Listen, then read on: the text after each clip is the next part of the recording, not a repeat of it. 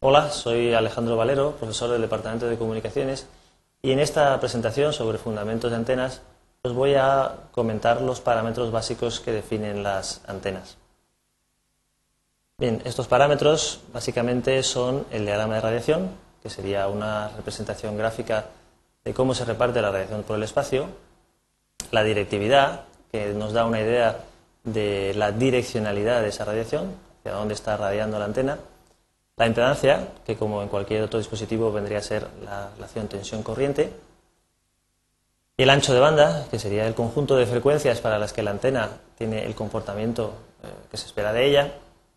Y finalmente su polarización, que puesto que el campo eléctrico emitido es, es un vector, pues la polarización sería cómo se orienta este vector de campo eléctrico.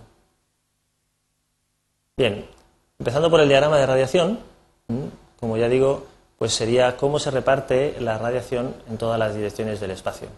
A partir de una cierta distancia, resulta que las antenas, si nosotros fuéramos capaces de medir en cada punto de una esfera alrededor de la antena el campo eléctrico, esa relación que existe entre los campos en todos los puntos se mantendría con la distancia, es decir, para cualquier esfera que cojamos.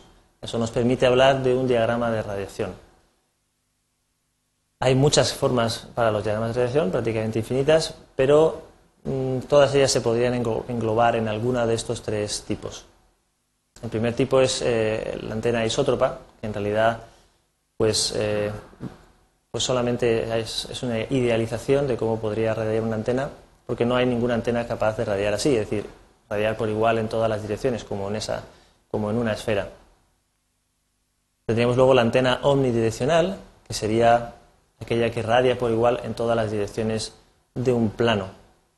Y finalmente pues tendríamos las antenas ya más directivas, en las cuales la radiación se produce únicamente en una dirección.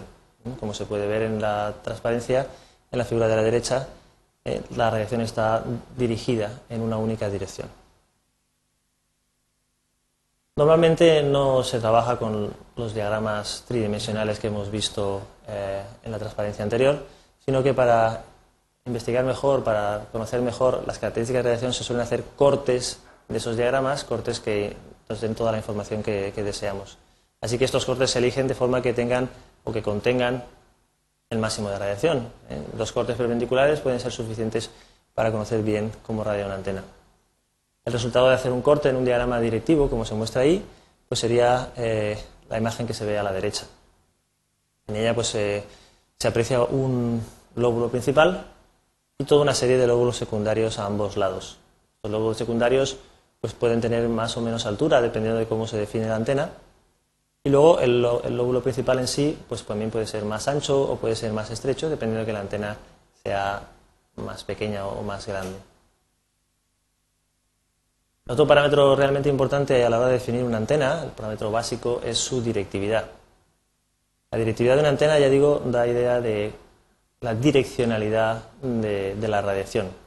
¿Y cómo se define? Bueno, pues básicamente se define por comparación entre la densidad de potencia que radia nuestra antena en la dirección del máximo y la densidad de potencia que radiaría una antena de referencia, normalmente la isótropa, suponiendo que ambas están radiando la misma potencia, claro.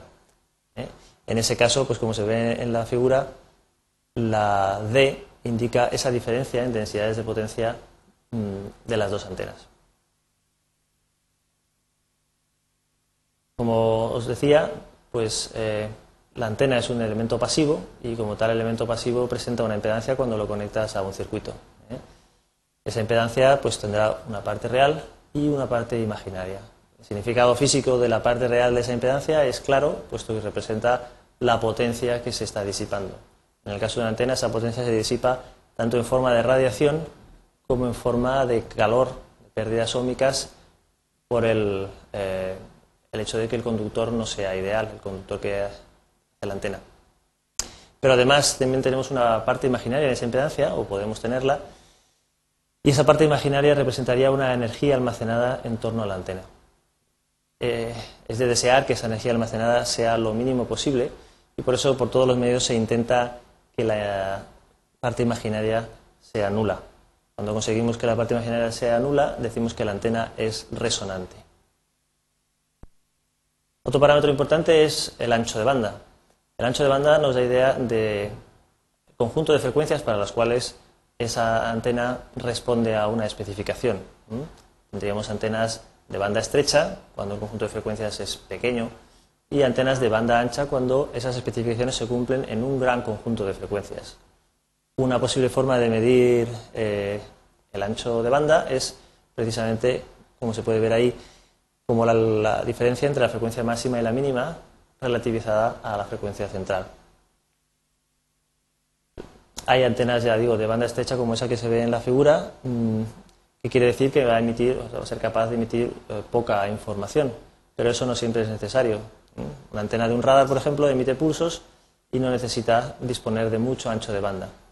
Por el contrario, una antena de comunicaciones puede requerir mayores anchos de banda. La antena de la derecha presenta una banda de 3,1 a 10,6 GHz, que es una banda extraordinariamente grande, y en este caso concreto sería únicamente la impedancia la que está cumpliendo esa especificación.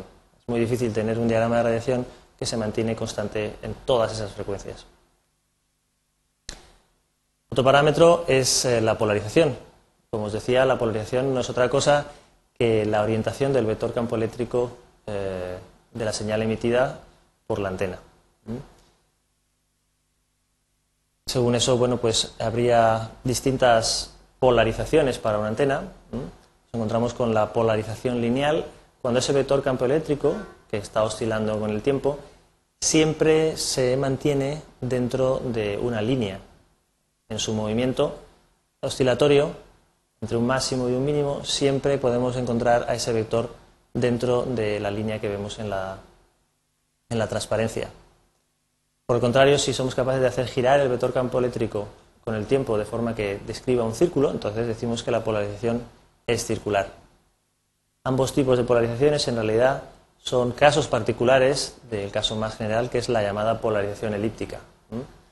La polarización elíptica engloba como casos extremos a la polarización lineal y a la polarización circular. Las antenas como la que vemos ahí abajo, formadas por dipolos, producen normalmente polarización lineal. ¿eh? Sin embargo, para conseguir polarización circular tenemos que recurrir a antenas un poco más eh, extravagantes, como esa que vemos ahí en forma de hélice.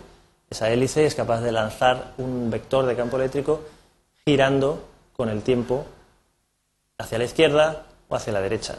Entonces hablaríamos de polarización circular a izquierdas o polarización circular a derechas, que son dos polarizaciones que a pesar de ser ambas circulares son completamente independientes y ortogonales entre sí. Y con esto damos por terminada los parámetros básicos de las antenas.